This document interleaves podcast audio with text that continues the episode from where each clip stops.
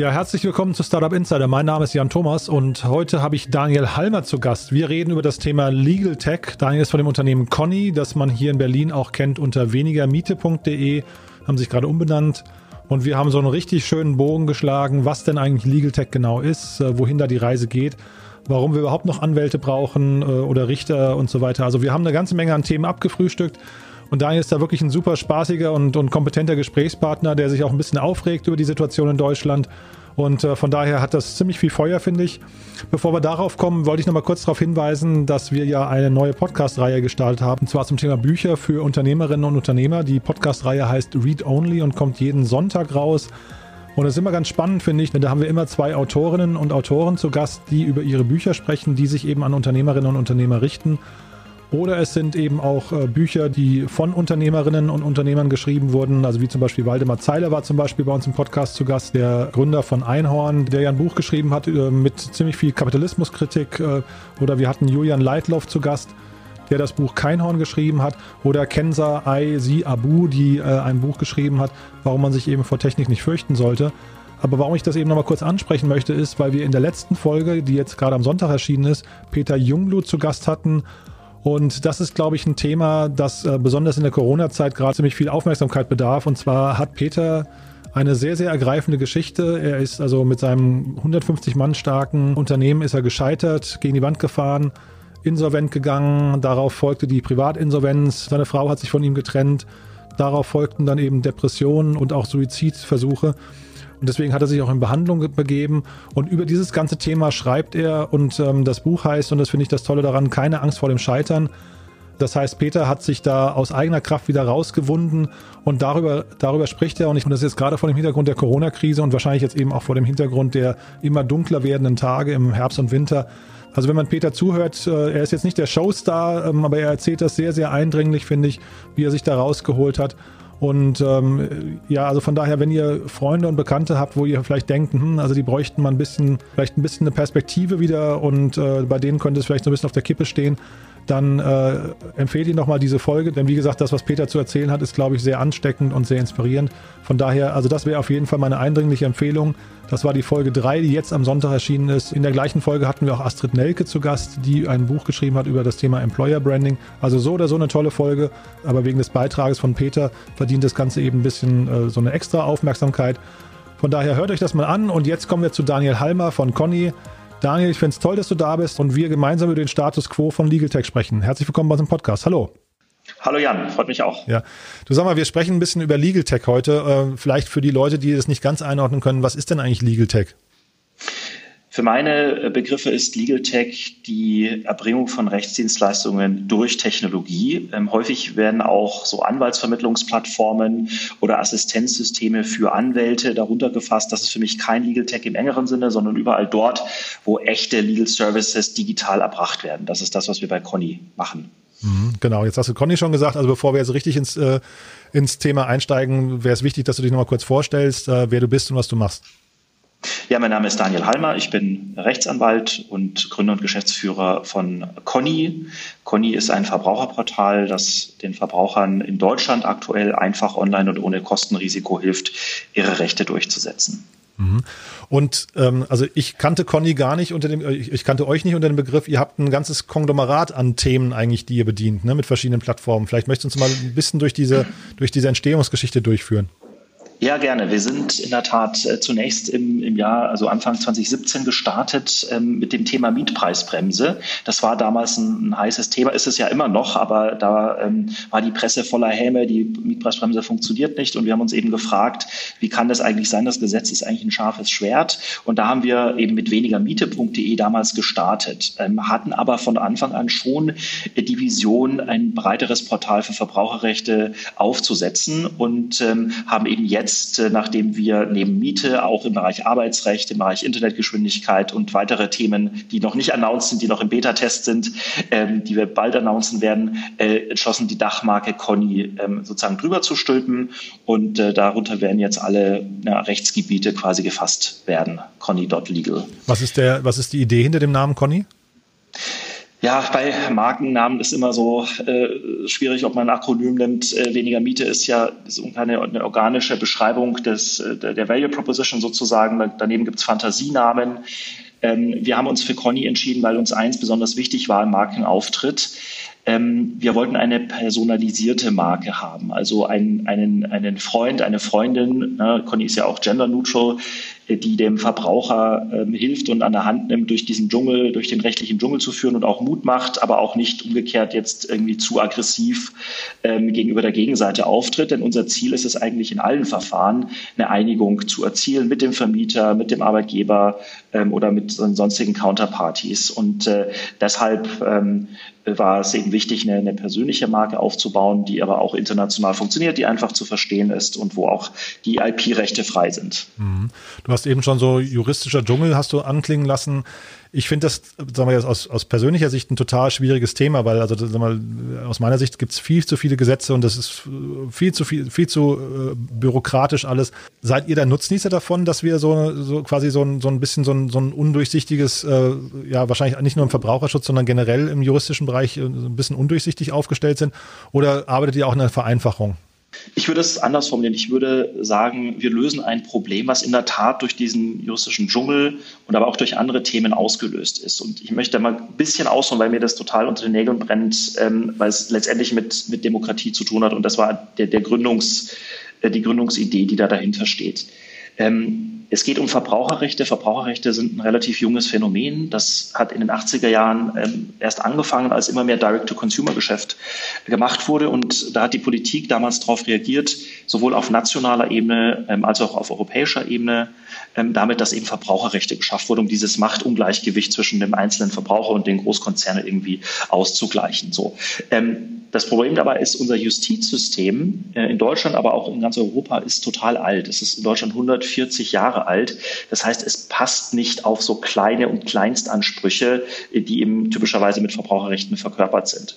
Und das ist ein riesengroßes Problem, letztendlich für die Demokratie. Denn wir machen ja, also wir haben ja die Demokratie aus, aus, aus dem Grund, dass Gesetze, die demokratisch legitimiert sind, dann auch von der Bevölkerung, von den handelnden Parteien eingehalten werden, eben weil sie ähm, auf einen demokratischen Konsens irgendwie oder auf eine Mehrheitsentscheidung zurückgehen. Und wenn jetzt aber dieser schöne Gedanke der Demokratie dadurch gestört wird, dass hinten raus ein Transmissionsmechanismus fehlt zwischen Recht haben, dem geschriebenen Gesetz, und Recht bekommen in der Realität, dann stellt es im Grunde diesen ganzen demokratischen Prozess in Frage. Und, äh, und der Gesetzgeber macht systematisch und vorhersehbar Gesetze, die keine Chance haben, hinten raus auch durchgesetzt zu werden. Und ähm, na, es gibt einen, einen zweiten Folgeeffekt dessen, der das Ganze noch noch dramatischer werden lässt, nämlich die Marktgegenseite. Also in der Regel sind es ja Unternehmen, die sind ja rational handelnde Akteure, die wissen, dass der einzelne Verbraucher vielleicht für 10 Euro nicht zu Gericht gehen wird. Also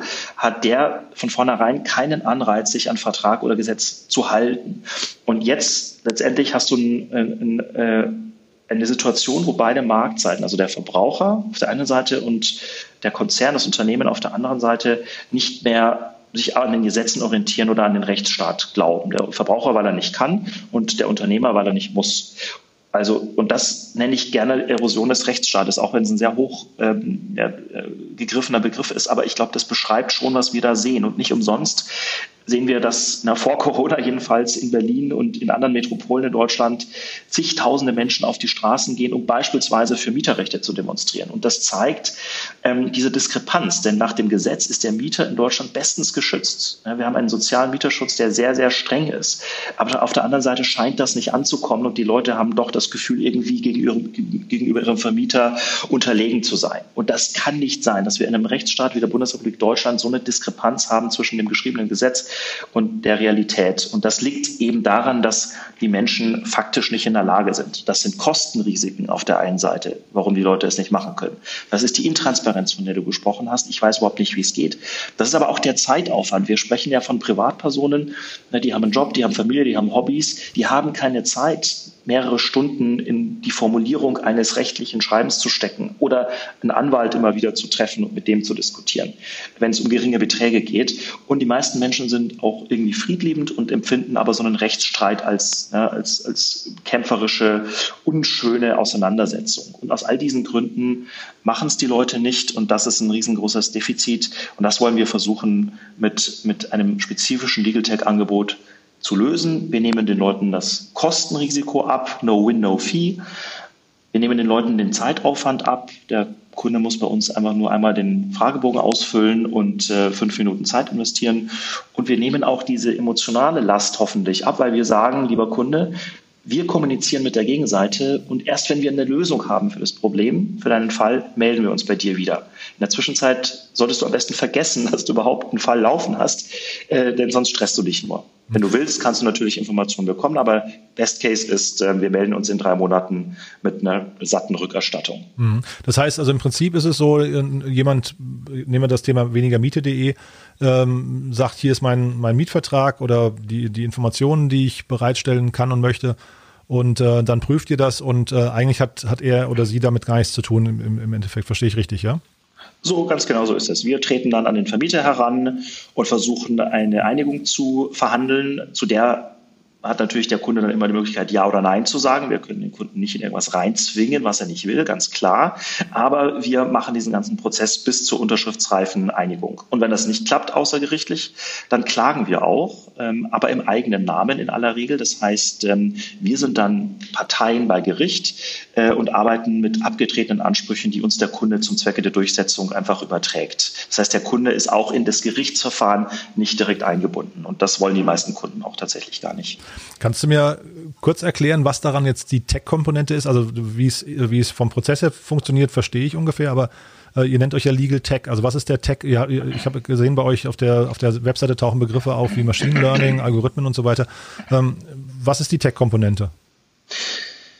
Die Tech-Komponente besteht aus zwei Elementen. Element Nummer eins ist äh, die rechtliche Ersteinschätzung was ist an dem Fall tatsächlich dran, basierend auf den Eingaben, die der Kunde gemacht hat. Da läuft ein Algorithmus im Hintergrund und in diesem Algorithmus ist im Grunde die Rechtslage abgebildet. Ganz konkret bei der, beim Thema Mietpreisbremse, da haben wir die ganzen Regelungen äh, zur Mietpreisbremse und auch den Mietspiegel, der ja die Berechnungsgrundlage für die Miete dann ist, äh, abgebildet. Und ähm, der Kunde beantwortet Fragen zur Wohnung, zur Ausstattung, Lage und so weiter. Im Hintergrund berechnet der Algorithmus die höchst zulässige Miete. Das ist der erste Teil.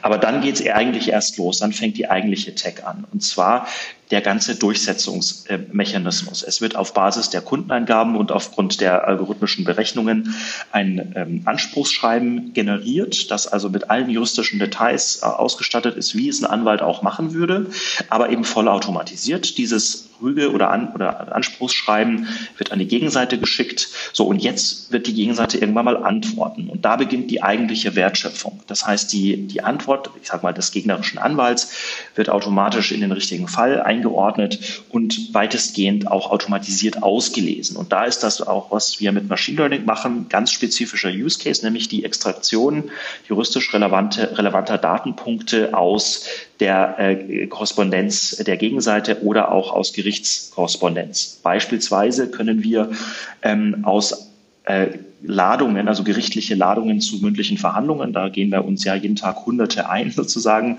äh, ähm, schon voll automatisiert mit einem extrem hohen Konfidenzlevel auslesen, äh, Tag, Datum, Uhrzeit, Gerichtssaal, Aktenzeichen, Gericht und so weiter. Und das wird dann auch automatisch ähm, bei uns in den Kalender vermerkt. Das heißt, da muss also kein Mensch mehr sitzen und irgendwelche Daten abtippen. Ähm, darüber hinaus, ähm, der ganze, vielleicht muss man es sich so vorstellen, äh, ein, das Schöne an Jura ist ja, dass es im Grunde Code ist. Ja, Jura ist ja oder Gesetze sind ja eine Sammlung von Wenn-Dann-Regeln. Mhm. Und äh, diese diese Wenn-Dann-Regeln kann ich äh, auch in einem Ablauf eines ähm, Rechtsdurchsetzungsverfahrens ähm, abbilden. Und das haben wir gemacht. Wir nennen das Lifecycle-Modell. Ähm, das heißt, die Sachbearbeiter, die bei uns intern die Fälle bearbeiten, die müssen übrigens nicht zwingend juristische Vorbildung haben, sondern die beantworten im Grunde einfache Fragen, die unsere Engine stellt.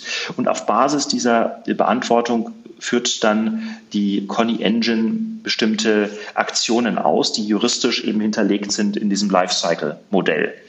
Ähm, das heißt also, die juristische Wertschöpfung, die Anspruchsdurchsetzung von dem ersten Schreiben bis hin zur Einigung oder dann auch zum Gerichtsverfahren, ähm, die wird in einem Hybridmodell zwischen Mensch und Maschine, aber sehr stark automatisiert abgebildet, ähm, sodass wir Bearbeitungskosten haben, die ja, im Vergleich zum Streitwert nahezu vernachlässigbar sind. Und deswegen können wir eben auch dieses Angebot machen, dass wir dem Kunden sagen, wir tragen das komplette Erfolgsrisiko. Wenn wir keinen Erfolg haben, hat es insgesamt nichts gekostet. Nee, also verstanden. Ähm, und sag mal, bei euch haben jetzt eine ganze Reihe an, an wirklich äh, hochkarätigen Investoren. Ähm, also Berlin Technologie Holding ist bei euch mit drin, Early Bird und äh, auch ähm, Target Global. Was sehen die in euch? Also was ist da die Vision? Was habt ihr denen quasi als, äh, ja, als, als ähm, auch vielleicht Exit-Kanal ähm, mal irgendwie vermittelt? Die Vision ist ganz klar. Wir wollen die erste internationale Marke für Verbraucherrechtsschutz bauen. Und äh, wenn man mal die Parallele zieht zu den benachbarten Industrien äh, Banking und Insurance, ne, das sind ähm, ne, große, riesengroße Industrien, wo wir Incumbents haben, ne, die großen Banken, die großen Versicherungskonzerne, Allianz, Deutsche Bank und so weiter, die jetzt ne, attackiert werden von den Challengern, N26, Revolut, Lemonade, äh, GetSafe und so weiter. Und bei diesen Produkten, Banking und Versicherung, handelt es sich um eine intangible Produkte, Dienstleistungen, bei denen Vertrauen wichtig ist, bei denen es um Geld geht und vor allem, wo der Kunde, der Endkunde, die Qualität der Services nicht einschätzen kann. Ich habe keine Ahnung, ob die Bank, bei der ich bin, eine wirklich gute Bank ist oder ob die Versicherung eine gute Versicherung ist, sondern was mache ich als Verbraucher stattdessen? Ich vertraue auf die Marke und die Reputation. Und deswegen sehen wir äh, aus guten Gründen im Bereich Banking und Versicherungen äh, sehr starke Markenbildung. Und äh, N26 ist in erster Linie eine starke Marke und hat hinten raus eine, eine, eine sehr schöne App und Commodity-Produkte. Aber in erster Linie ist das ein Brand-Battle, der in diesen Industrien abgeht. Und wenn man jetzt mal den Schwenk macht zu Legal Services, dann stellt man fest im Verbraucherbereich, es gibt keine Marke. Und zwar weltweit nicht. Es ist ein riesengroßer weißer Fleck, wo bislang sich Einzelanwälte oder Verbraucherzentralen getummelt haben ähm, und äh, wo keine Marke entstanden ist, obwohl die Produktcharakteristika dieselben sind. Ne? Die Qualität kann vom Kunden nicht eingeschätzt werden. Es ist intangibel, Vertrauen ist wichtig, es geht um Geld. Und deswegen sehen wir da eine riesengroße Marktchance, äh, die erste Verbraucherrechtsmarke zu etablieren, und zwar international. Ähm, Allerdings ist auch die, das Risiko natürlich größer, weil kein Mensch weiß, ähm, wie dieser Markt wirklich funktioniert. Ne? Bei Banking weiß ich, mit einem Retail-Kunden verdiene ich x tausend Euro pro Jahr, wenn ich nichts falsch mache, über Kreditkartenfees und so weiter, Überziehungszinsen. Ähm, in unserem Bereich Legal Services ähm, ist dieser Proofpoint noch nicht erbracht und deswegen war es uns auch wichtig, von Anfang an mit Produkten zu starten, die Unit Economics mäßig profitabel sind und zwar sehr profitabel. Mietpreisbremse ist ein Beispiel dafür und ich glaube, das hat in Summe ähm, also einmal die Vision und diese Market Opportunity, auch das Timing auf der einen Seite, aber auch die harten Zahlen auf Unit Economics Basis auf der anderen Seite hat unsere Investoren überzeugt. Mhm. Ich äh, versuche gerade so ein bisschen mich reinzudenken in das Thema bei euch äh, Customer Journey oder auch äh, Kundenakquisition. Wie ist das denn? Also das heißt, ihr habt jetzt so, nehmen wir mal die Mietpreisbremse, da habt ihr quasi einen konkreten Case und äh, auf diesen Case oder mit diesem Case sprecht ihr äh, eure Kunden an, sagen wir über PR oder auch vielleicht über, ähm, weiß gar nicht, ob man da mit AdWords wahrscheinlich auch, ne? Kann man mit, mit, mit Search Engine Marketing mhm, wahrscheinlich ja. auch viel machen. Ähm, und dann füllen die ihr Profil aus und, und ihren, ihren, geben euch die, die Daten zu ihrem Case und dann wisst ihr ja eigentlich von Anfang an, ob das eigentlich Aussicht auf Erfolg hat oder nicht. Das ist richtig, ne? Wir haben eine gute Indikation, allerdings gerade beim Beispiel Mietpreisbremse gibt es auch Ausnahmen, rechtlich gesehen, und mhm. die Ausnahmen kennt nur der Vermieter.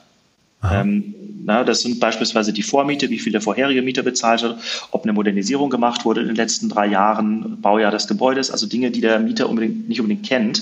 Und deswegen gibt es da schon ein gewisses Risiko, dass auch Fälle verloren werden.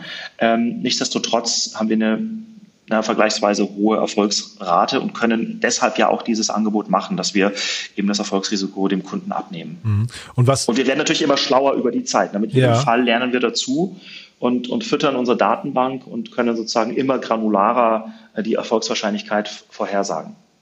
Ja, ja, genau, weil das finde ich halt erstmal sehr spannend. Plus, also der, sag mal, ist ja wahrscheinlich sehr niedrigschwellig, weil der der, der Kunde erstmal A, bereit ist, seine Daten zu teilen und auch erstmal äh, nichts zahlen muss, hast du vorhin gesagt. Ne? Das heißt, so ist das. Ja. Mhm. Das, das heißt, äh, was, was verdient ihr an so einem Kunden? Wie, das ist prozentual dann äh, und dann für euch sind die, ähm, die, die attraktiveren Kunden wahrscheinlich die, die schon länger in der gleichen Mietsituation sind oder, oder wie selektiert ihr das? Wir selektieren gar nicht. Wir nehmen jeden Kunden an, bei dem unser Algorithmus sagt, äh, dass eine Mietersparnis möglich ist. Und das können wir auch, weil, wie gesagt, die jedenfalls außergerichtlichen die außergerichtliche Sachbearbeitung verursacht fast keine Kosten, mhm. weil es eben weitestgehend schon automatisiert ist. Ähm, das heißt, das ist, Entschuldige noch ganz gut, das ist immer der erste Schritt. Ihr schreibt wirklich den Vermieter erstmal an und sagt, pass mal auf, per Gesetzeslage nach unserem Verständnis müsste hier eigentlich eine Miete, eine Mietminderung stattfinden. Genau, das ist ein relativ ausführliches Schreiben, circa zehn Seiten, wo wirklich haarklein die Berechnung dargelegt wird und ganz viele juristischen, juristische äh, ja, Forderungen aufgestellt werden, Auskunftsansprüche geltend gemacht werden, Rückzahlungsansprüche, Mietkautionssenkungsansprüche ähm, und ähnliches. Und äh, das liest sich also relativ ja, satt, äh, wenn man das noch nicht gewohnt ist als Vermieter. Ähm, und in der Regel reagiert, reagieren die dann. Und in der Regel ähm, sagen sie entweder, naja gut, dann haben wir uns vielleicht verrechnet, wir senken die Miete, oder ähm, es werden Argumente ins Felde geführt. Und äh, mit diesen Argumenten müssen wir uns natürlich dann im Auftrag des Kunden auseinandersetzen. Mhm. Häufig werden die entkräftet, manchmal auch nicht. Mhm. Und, Und ähm, zu deiner Frage, ja, mhm, genau. wie, ähm, wie, was ist die Value Proposition für den Kunden, außer dass es einfach ist, er trägt kein Kostenrisiko und wenn es Erfolg hat, beim Beispiel Mietpreisbremse, äh, dann ähm, beanspruchen wir vier beziehungsweise fünf Monatsmietdifferenzen als Provision. Das heißt, wenn wir im, für den Kunden eine Mietsenkung von 100 Euro durchsetzen, und zwar ab heute bis in alle Ewigkeit, solange er in der Wohnung wohnt, mhm. ähm, dann bekommen wir ähm, 400 oder 500 Euro, je nachdem, welchen Tarif der Kunde wählt. Mhm. Und das Schöne allerdings ist, dass auch dieses Geld, also diese 400 Euro, die muss uns der Kunde nicht aus seinem Geldbeutel direkt bezahlen, sondern das läuft alles über die Rückerstattung des Vermieters. Denn der Vermieter muss ja dann die zu viel erhaltene Miete zurückerstatten. Und ähm, das ist meistens mehr als viermal die Differenz. Und äh, deswegen brauchen wir also von unseren Kunden keine Kreditkarten oder SEPA-Lastschriften oder ähnliches, sondern wir rechnen das direkt mit dem Vermieter Vermieter ab. Mhm. Trotzdem nochmal für mein Verständnis, weil das ist, ähm, ist ja super spannend, dass ihr quasi, du hast ja vorhin gesagt, äh, Gesetzestexte sind wie Codes. Ähm, ihr habt also quasi diesen Code irgendwie äh, geknackt, ihr, ihr äh, kennt die Parameter und seid in der Lage, den quasi au äh, einigermaßen automatisiert zu, zu entschlüsseln. Das verstehe ich richtig, ja? Ganz genau, wobei man sagen muss, das ist gar nicht so schwierig. Also so einen Mietpreisrechner zu bauen, ähm, das ist nicht die technische Herausforderung. Das können sicherlich, ähm, das können sicherlich viele. Ich glaube, wo es wirklich zum Schwur kommt, ist dann den Backend-Prozess. Also ab dem Anspruchsschreiben bis hin zum, zum, zur Einigung oder zum Gerichtsverfahren, diesen Prozess zu automatisieren. Da ähm, braucht ein Anwalt, der manuell arbeitet, äh, bei einem Mietpreisbremsefall 15 bis 20 Stunden. Ähm, wir, wenn man das mal runterrechnet, brauchen pro Case-Händler äh, circa 45 Minuten netto. Und der Fall dauert ja zum Teil mehrere Monate lang. Und immer wieder ähm, wird der Case-Händler bei uns tätig, selektiert was äh, in unserer Software und dann wird automatisch werden bestimmte Actions wieder getriggert. Und das ist, glaube ich, der haupttechnologische äh, Hebel, gar nicht so sehr dieses Legal Assessment, was am Anfang des Funnels steht. Mhm. Und müsst ihr auch, ähm, ich weiß nicht, ist da bei euch so, so ähm, Machine Learning, was das Thema ähm, Kommentare, also die, die ganze Gesetzeswelt ist ja voll von Kommentaren. Ne? Äh, sind, das, sind das Dinge, wo ihr dann auch quasi in so allgemeine Prozessfelder reinsteigt und sagt, pass mal auf, hier sind hier, hier sind noch Ungerechtigkeiten oder Unstimmigkeiten äh, in den, in den äh, weiß nicht, äh, bisherigen Entscheidungen, Instanzen, wie auch immer? Oder sind das Themen, mit denen ihr euch nicht beschäftigt? Doch, absolut, absolut. Wir sehen das auch äh, als einen wesentlichen Auftrag von Legal Tech in einer Demokratie an, dass man Rechtsfortbildung betreibt, so heißt es unter Juristen, also dass man bestimmte äh, Unklarheiten im Gesetz oder in der Rechtsprechung aufgreift und versucht, ähm, bei einem beim Bundesgerichtshof oder bei einem Obergericht klären zu lassen, sodass es ein für alle Mal klar ist. Ähm, das haben wir ja auch getan mit einigen Rechtsfragen und da sind wir auch ganz strategisch, dass wir uns bestimmte Themen picken, wo wir merken, das häuft sich bei uns im, im, im Fall aufkommen und die eskalieren wir dann ähm, bewusst und geben uns dann auch besonders Mühe bei diesen Schriftsätzen und in der Argumentation, dass wir dort gute Grundsatzentscheidungen bekommen und da gibt es zig Beispiele dafür ähm, und das machen wir schon. Wir sind auf der anderen Seite als Unternehmen Themen nicht politisch. Also im Sinne von, wir würden jetzt nicht äh, argumentieren, dass wir mehr Verbraucherrechte in einem bestimmten Gebiet brauchen. Das ist die Entscheidung und des Souveräns, nämlich des Gesetzgebers. Was wir schon machen und ich auch persönlich als Sachverständiger im Bundestag schon ein paar Mal gemacht habe, ist Funktionsdefizite von Gesetzen aufzeigen. Also zu sagen, guck mal, lieber Gesetzgeber, du wolltest X erreichen, aber du hast das Gesetz leider so gemacht, dass du nur Y erreichen wirst. Ähm, also diese Dinge zeigen wir auf, ähm, auch wie gesagt als äh, Sachverständiger im Bundestag oder aber auch in Gerichtsverfahren. Ähm, aber ansonsten halten wir uns politisch zurück. Wir nehmen die Gesetze, die gemacht sind und setzen sie durch. Mhm. Ja, ich frage deswegen, weil ähm, also wir reden natürlich jetzt bei dir oder bei euch über den Status quo, also wo, wo ihr heute steht. Aber ich würde gerne verstehen, wo perspektivisch die, ähm, die Rolle der Technik äh, in, in den ganzen Juristereien zu verorten ist. Weil eigentlich ist es ja so, wir haben so unglaublich viele Gesetze, wir haben so unglaublich viele Kommentare und das ist so kompliziert, aber dann eigentlich doch auch so einfach, weil dahinter steht ja eigentlich ja in der Regel eine, eine, eine sehr klare Absicht eines Gesetzgebers und ähm, das Thema Ungerechtigkeit versteht eigentlich auch sofort jeder. Zeitgleich die Gerichte sind so überlastet, dass irgendwie viele Prozesse so lange dauern. Das hat man jetzt, glaube ich, dann hier auch bei der Love Parade gesehen oder sowas, dass sie dann hinterher quasi wegen Verjährung irgendwie ähm, zu einem zu einem sehr frustrierenden Ergebnis kommen. Und das ist ja auch sehr schädlich für die Demokratie. Ne? Deswegen versuche ich so ein bisschen zu verstehen, kann das nicht in, ich weiß nicht, 10, 15, 20 Jahren, kann da nicht eine, eine schlaue äh, künstliche Intelligenz irgendwie äh, diese ganzen Prozesse viel, viel, viel besser, ähm, äh, ja, was nicht übernehmen, als der Gesetzgeber das gerade kann? Da bin ich total davon überzeugt. Und ähm, um mal das einzuordnen, weil du Love Parade und, und andere schwierige Fälle ansprichst. Unser, unser Ansatz und generell glaube Verbraucherrechte kann man sagen, die meisten Verfahren, die meisten Fälle sind plain vanilla, ganz einfach zu beantworten. Da gibt es keine Rechtsunsicherheit und da ist die Gesetzeslage auch eindeutig. Das sind 90 Prozent der Fälle. Ähm, und es gibt 10 Prozent der Fälle, die sind total komplex. Das ist juristisches Neuland, Love Parade, äh, VW, Dieselskandal, äh, viele andere Beispiele. Da muss man natürlich äh, in die juristische, in den juristischen Infight gehen und sich da in diesem Dschungel zurechtfinden. Und das ist dann gut aufgehoben bei, bei spezialisierten Anwaltskanzleien, die das, die das dann machen. Aber wie gesagt, die meisten Verbraucherrechte, eine Fluggastentschädigung, wenn mein Flug zu spät ist, die Mietpreisbremse oder mein Internet ist zu langsam, diese ganz normalen alltäglichen Lästigkeiten, äh, die Verbrauchern ausgesetzt sind, die sind juristisch einfach und das können wir digitalisieren. Und ähm, da braucht man nicht mal unbedingt in Richtung Machine Learning denken, sondern das kann man tatsächlich mit einem ganz einfachen Expertensystem zum, weit, zum Großteil auch abbilden. Wo wir Machine Learning äh, schon sehen, sagen wir mal in drei bis fünf Jahren und wir fangen jetzt gerade an, haben auch gerade einen, einen Förderzuschuss gewonnen vom, vom, von der Regierung dafür, für dieses Projekt, ähm, ist, dass wir sagen, wir können die, die Korrespondenz mit der Gegenseite, da kommen ja, wie gesagt, äh, Natural Language äh, Dokumente zurück, die allerdings wieder juristische Sachverhalte in, in Sprache beschreiben. Und das Schöne, wie gesagt, an Jura ist, wir müssen gar nicht diesen, diesen Brief, den der gegnerische Anwalt schreibt, komplett semantisch interpretieren, sondern es reicht erstmal aus, herauszufiltern, erhebt der eine der drei relevanten Ausnahmen äh, als Argument. Oder ist das, äh, oder, oder ist das nicht der Fall?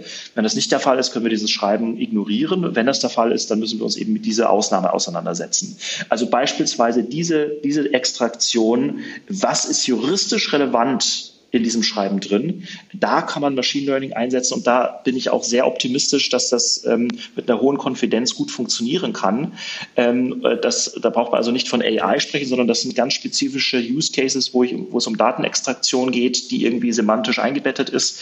Ähm, und da sehen wir auch Stand heute, wie gesagt, schon relativ, relativ gute Fortschritte und da sehe ich die Zukunft, dass man also die die Korrespondenz mit der Gegenseite automatisiert, um noch weniger manuelle Arbeit in diese Fälle reinstecken zu müssen. Mhm.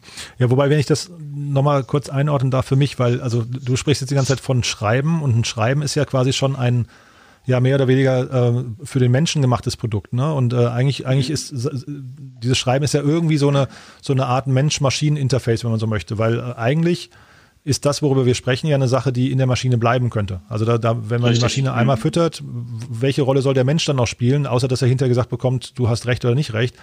Äh, deswegen versuche ich so ein bisschen für mich zu verstehen, welche, welche Rolle hinterher Maschinen tatsächlich in der ja in, in dem, in dem, in dem äh, Sicherstellen von Gerechtigkeit äh, nehmen können und dann eben auch in der Entlastung von Gerichten, weil also man sagt ja immer auch, dass viele Urteile einfach, ähm, jetzt nehmen wir nicht das Beispiel mit der Love Parade, nehmen wir irgendwie so den, den Alltag, ne, dass da irgendwie, keine Ahnung, irgendein Ladendieb wurde erwischt und dann dauert es trotzdem anderthalb Jahre, bis irgendwie bis ein, bis ein Fall verhandelt wird.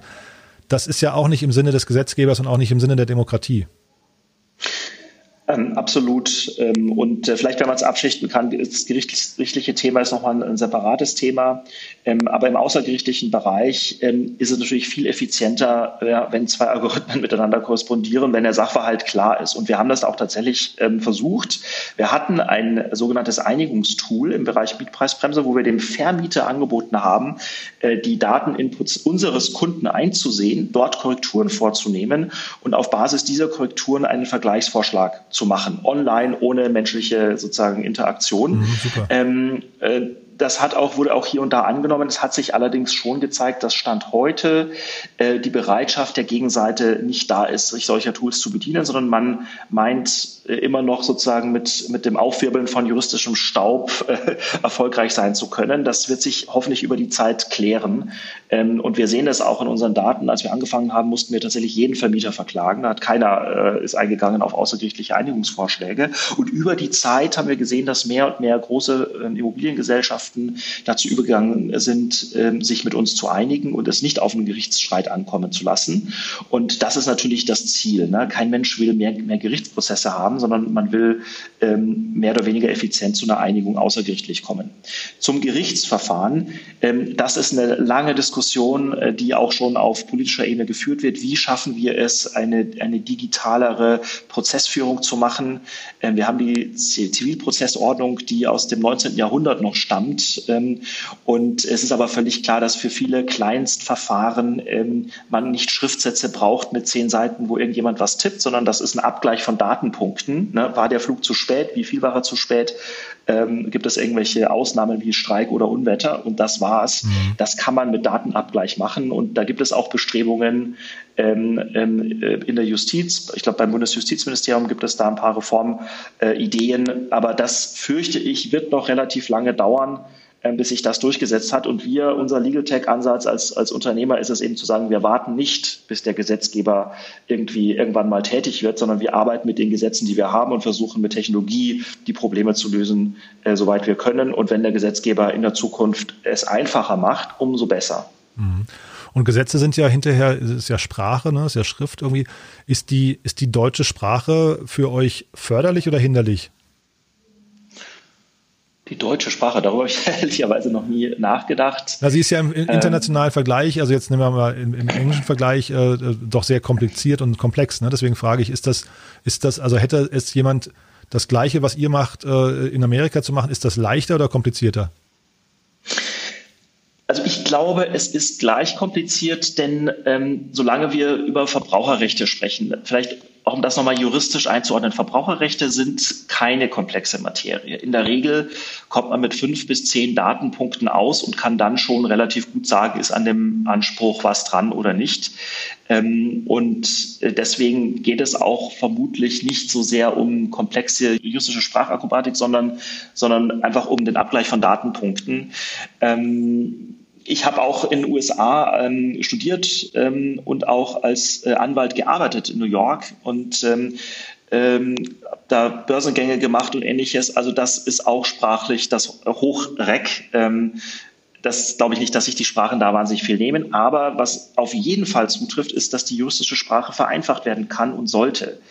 Ähm, und äh, da sind auch, finde ich, die Juristen und Juristen auch in Deutschland gehalten, weniger äh, verklausuliert zu formulieren. Und das wird man in Anwaltskanzleien, wo ich tätig war beispielsweise, wird man auch sehr stark daran trainiert, eben plain German zu sprechen und sozusagen und nicht, und nicht in Neben- und Unternebensätzen äh, sich zu vergaloppieren. Ich glaube, dass äh, so komplex ist es dann auch nicht und man kann äh, die Gedanken auch in einfachen Hauptsätzen ausdrücken. Und ich glaube, das ist hat jetzt nichts mit Legal Tech zu tun, aber das ist, äh, glaube ich, ein, eine sinnvolle äh, Entwicklung, die man auch im Rechtsmarkt äh, beobachten kann. Mhm. Ja, damit hast du es jetzt schon ein bisschen angedeutet. Also du hattest ja am Anfang gesagt, dass ihr ähm, äh, Europä europäischer Marktführer werden möchtet.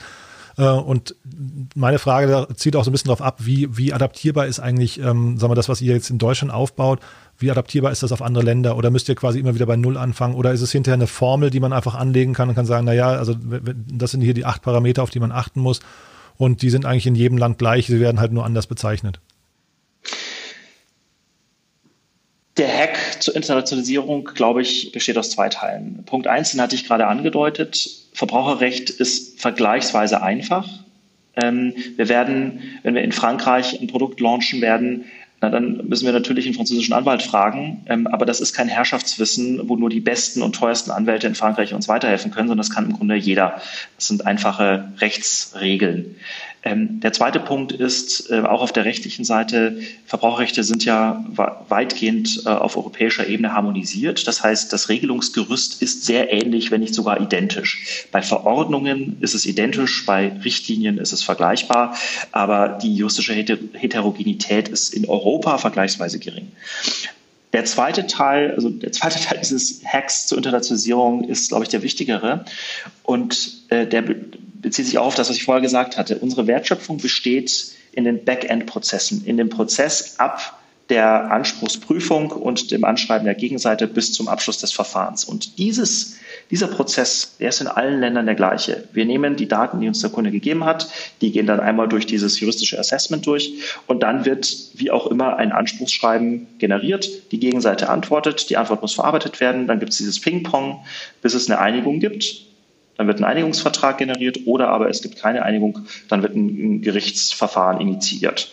Bis zu diesem Punkt, bis zum Gerichtsverfahren, ist der Prozess der Anspruchsdurchsetzung in allen Ländern der Erde gleich. Mhm. Ähm, und diesen haben wir versuchen wir weitestgehend zu automatisieren. Mhm. Hinten raus, wenn es dann zum Gerichtsverfahren kommt, kann man ohnehin auch in Deutschland nur bedingt viel tun, um das zu automatisieren. Natürlich können wir die Klagen automatisiert erstellen, aber irgendwann, wenn es dann Richtung Klageerwiderung oder Stellungnahmen oder dann auch mündliche Verhandlungen geht, da muss dann leider Gottes ein Mensch mit juristischem Sachverstand ran und, äh, ähm, und manuell, manuelle Arbeit verrichten. Aber alle alles bis dorthin, glaube ich, kann man äh, mit einem automatisierten Prozess sehr schön abbilden. Mhm.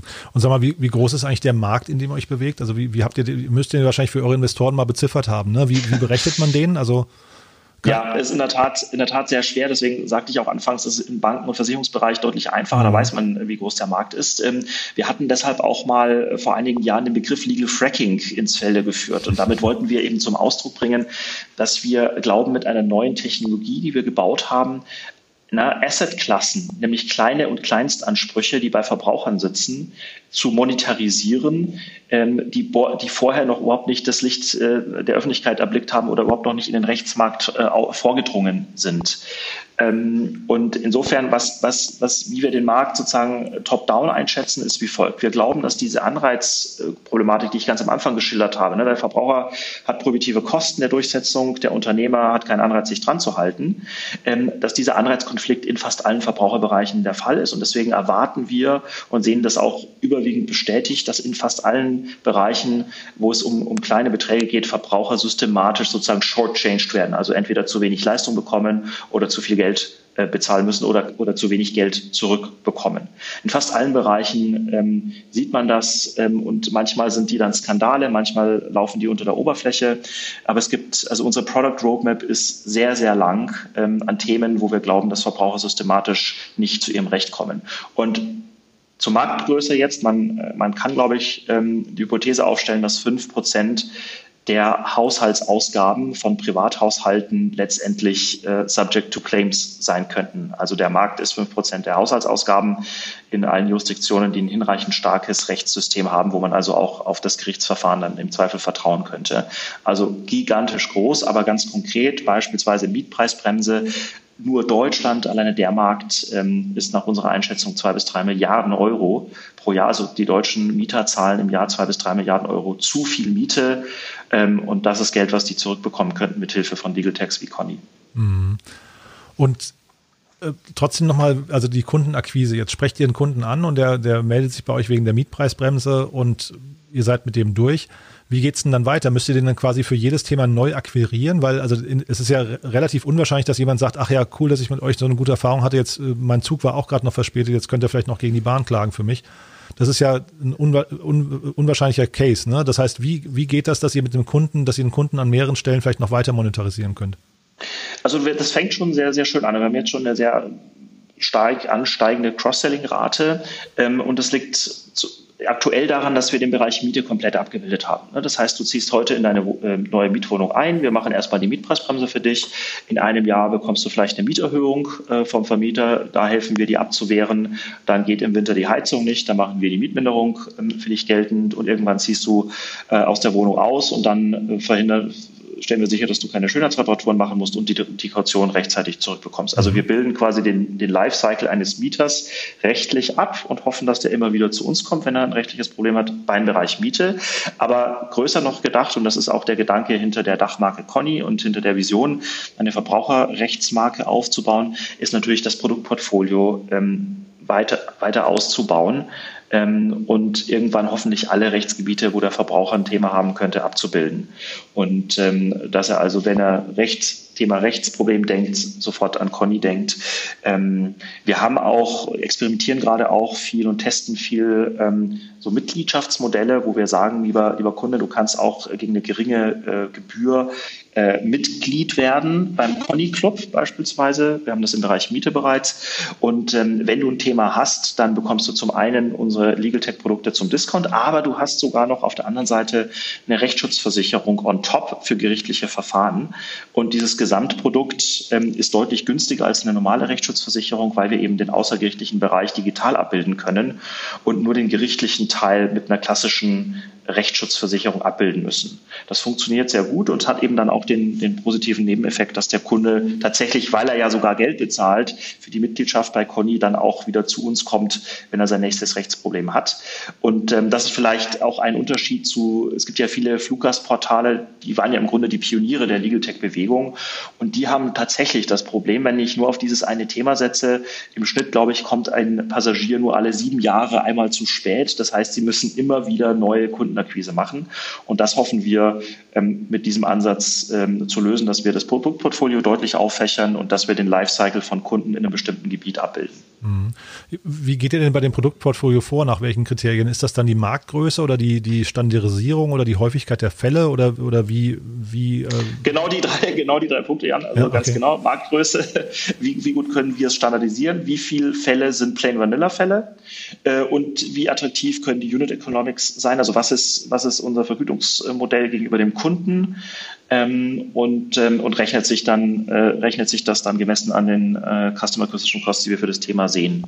Und, ähm, und Du hattest jetzt ein paar Mal auch das Thema angesprochen, Kundenakquise. Wir haben jetzt über Cross-Selling gesprochen, aber in der Tat, das ist gar nicht, gar nicht einfach, denn äh, das Problem besteht ja darin, dass die meisten Kunden überhaupt gar nicht wissen, dass sie Ansprüche haben. Die suchen also gar nicht erstmal bei Google nach, wie kann ich meine Miete senken, sondern wir müssen im ersten äh, Zugriff die Awareness überhaupt schaffen. Und das natürlich, äh, das ist natürlich teuer. Und deswegen setzen wir von Anfang an und bislang auch ganz erfolgreich sehr stark auf PR, weil die Themen, die wir, die wir bespielen, die brennen natürlich den, den Kunden, den, den Verbrauchern unter den, unter den Fingernägeln und deswegen interessieren sich auch die Medien dafür. Und deswegen haben wir einen bislang sehr, sehr schönen Flow an ja, Native äh, äh, Presseberichten über die Themen. Und wir füttern es auch ganz bewusst, denn wir sitzen auf, auf Daten. Beispielsweise werden wir demnächst veröffentlichen Daten zum Berliner Miet Mietendeckel. Da gibt es, glaube ich, niemanden, der echte statistische Daten dazu hat, wie viele Vermieter eigentlich da jetzt mitmachen und wie viele da sich quer, querstellen. Das tritt jetzt am nächsten Montag in Kraft, mhm. am 23. November. Und ähm, mit diesen Datenpunkten und Erkenntnissen ähm, füttern wir in Anführungszeichen äh, unsere Medienpartner und äh, haben dadurch ein relativ ja, relativ hohen ähm, Grad an, an medialer Coverage. Und das ist nicht ein nice to have. Für, für viele andere Startups ist das irgendwie so für das Gründer-Ego nett, aber sie brauchen es nicht wirklich. Für uns ist es ein essentieller Akquisekanal. Mhm. Wobei ihr wahrscheinlich tatsächlich mit Miete, also ich glaube, der Deutsche gibt so im Schnitt so 30 bis 40 Prozent äh, in der Regel für seine Miete aus, ne? so ganz grob. Ähm, mhm. das, da habt ihr wahrscheinlich schon den größten, den größten Haushaltsbatzen quasi irgendwie auch schon, schon allokiert, ne?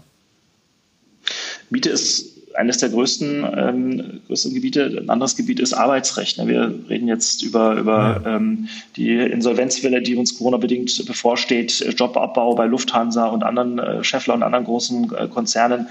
Ähm, also der Mietvertrag und der Arbeitsvertrag sind die beiden wichtigsten Verträge für die meisten Menschen. Mhm. Und deswegen ähm, haben wir mit denen auch angefangen. Ähm, aber auch Kleinvieh macht Mist. Ne? Also wenn ich jedes Mal ähm, bei, einer, bei einer Bankgebühr jeden Monat irgendwie ein paar Euro zu viel zahle, weil irgendwie nicht richtig abgerechnet wird ähm, oder eine Versicherung immer mal wieder ein paar Euro abzieht, wenn ich einen Versicherungsfall anmelde, auch diese Sachen läppern sich über die Zeit. Oder wenn meine Autoversicherung jedes Jahr ein bisschen teurer wird und vielleicht darf die gar nicht teurer werden laut AGB, und ich habe über die Jahre dann schon ganz schön, äh, ganz schön, äh, ganz schönes Guthaben aufgebaut.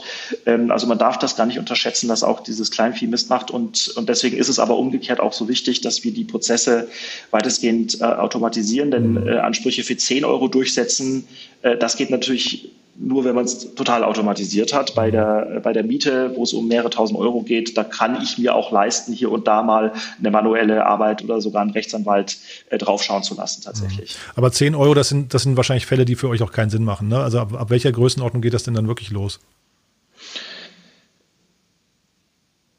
Ja, das ist auch eine gute Frage, die führt zum, zum Revenue-Modell nochmal. Vielleicht kann ich da nochmal einhaken. Also Gerne. wir haben äh, einen, 10-Euro-Fall, dann würden wir vielleicht 3 Euro als Erfolgshonorar nehmen. Ähm, hinzu kommt aber häufig noch, dass ja die Gegenseite ähm, nicht rechtzeitig antwortet. Und wir sind ja rechtlich gesehen ein Inkasso-Unternehmen. Äh, das heißt, wir haben einen Inkasso-Prozess. Wir sprechen also auch Mahnungen aus. Und wenn eine Mahnung ausgesprochen wird, in der Regel ist äh, die Gegenseite, die ähm, in Verzug ist, damit auch verantwortlich für die Rechtsdurchsetzungskosten, die entstanden sind, weil eben die Gegenseite nicht rechtzeitig reagiert hat. Das heißt, in so einem 10-Euro-Beispiel könnten wir theoretisch zusätzlich circa 80 oder 90 Euro Rechtsdurchsetzungskosten der Gegenseite in Rechnung stellen, wenn und weil die Gegenseite eben nicht rechtzeitig äh, den Anspruch beglichen hat. Das kennt kennen die meisten Verbraucher selber. Ne? Wenn man irgendwie die Rechnung nicht bezahlt, plötzlich wird die immer teurer ähm, und plötzlich hat man für einen 5 Euro äh, Wattenfall-Rechnung hat man plötzlich 50 Euro zu bezahlen, weil, weil man eben diese Rechtsdurchsetzungskosten noch mit bezahlen muss. Und das, diesen Spieß drehen wir um zu Lasten der Unternehmen, zugunsten der Verbraucher und machen auch diese Rechtsdurchsetzungskosten bei der Gegenseite geltend. Und mit, mit diesem Tweak können sich auch Kleinstansprüche lohnen. Nichtsdestotrotz arbeiten wir daran, ähm, mit unserer Software ähm, nahezu null variable Kosten zu haben, sodass wir theoretisch selbst mit den zwei oder drei Euro pro Fall ähm, profitabel arbeiten können. Mhm. Also in Kasso finde ich natürlich, das finde ich ein gruseliges Thema offen gestanden. Äh, ähm, Total. Der Begriff ist, ist negativ besetzt, mhm. aber ist vor allem negativ besetzt, weil er sich typischerweise gegen Verbraucher richtet. Und wir haben das jetzt umgedreht und machen Inkasso für Verbraucher. Und das ist auch das, wenn ich es richtig verstehe, was ihr vom BGH durchgesetzt habt, ne? Ganz genau, da war, ähm, also umstritten war es meines Erachtens gar nicht, aber es gab ein paar interessierte Parteien, die argumentiert haben, das geht ja weit über das hinaus, was man eigentlich traditionell als Inkasso versteht. Das stimmt auch, es geht über das hinaus und genau darin liegt ja die Innovation, die wir äh, geleistet haben. Und ähm, es gibt da Verfassungsgerichtsurteile schon aus den 2000er Jahren, die aber schon klar gesagt haben, dass das natürlich geht. Wir haben ja ein Grundrecht der Berufsausübungsfreiheit und auf das haben wir uns berufen und beim BGH im November letzten Jahres auch in einem Grundsatzurteil äh, quasi rundum gewonnen und das wurde weithin als Durchbruch für Legal Tech in Deutschland jedenfalls verstanden und das finden wir äh, ganz großartig, weil es hoffentlich viele andere Teams jetzt auch dazu ermuntert, äh, andere Themen anzugehen und Legal Tech insgesamt als Markt und als, ähm, als, als Bewegung ähm, wieder frische Luft atmen kann. Mhm, cool. Daniel, sehr, sehr, sehr spannend. Also ähm, jetzt sind wir schon über die Zeit, aber ähm, du hattest mir im Vorfeld auch erzählt, ihr wächst sehr stark, ihr sitzt hier in Berlin, ne? Und ähm, äh, ihr, ihr, sucht noch Leute auch, hast du erzählt. Ganz genau, wir sitzen in Berlin im schönen Kreuzberg, Paul-Linke Ufer und äh, suchen händeringend in fast allen Bereichen, äh, aber vor allem gerade im Bereich Marketing und Growth. Ähm, äh, Stellenanzeigen sind auf unserer Karriereseite und jeder, den das interessiert, der ein Fable hat, für den Rechtsstaat zu kämpfen und gleichzeitig ein hoffentlich smartes und erfolgreiches Geschäftsmodell mit voranzutreiben, meldet sich gerne bei uns. Fantastisch. Sehr spannend. Also vielen, vielen Dank für die vielen Insights. Ähm, hast du auch toll erklärt, finde ich. Äh, und ist ein, ist ein Markt, den ich so nicht kannte. Vor allem hatte ja viele Facetten und äh, eine große Vision zu haben, ist ja nie schlecht. Also von daher toi, toi, toi für die Zukunft. Danke, dass du bei uns warst. Ganz herzlichen Dank, Jan. Hat Spaß gemacht. Cool. Bis bald. Ciao. Tschüss.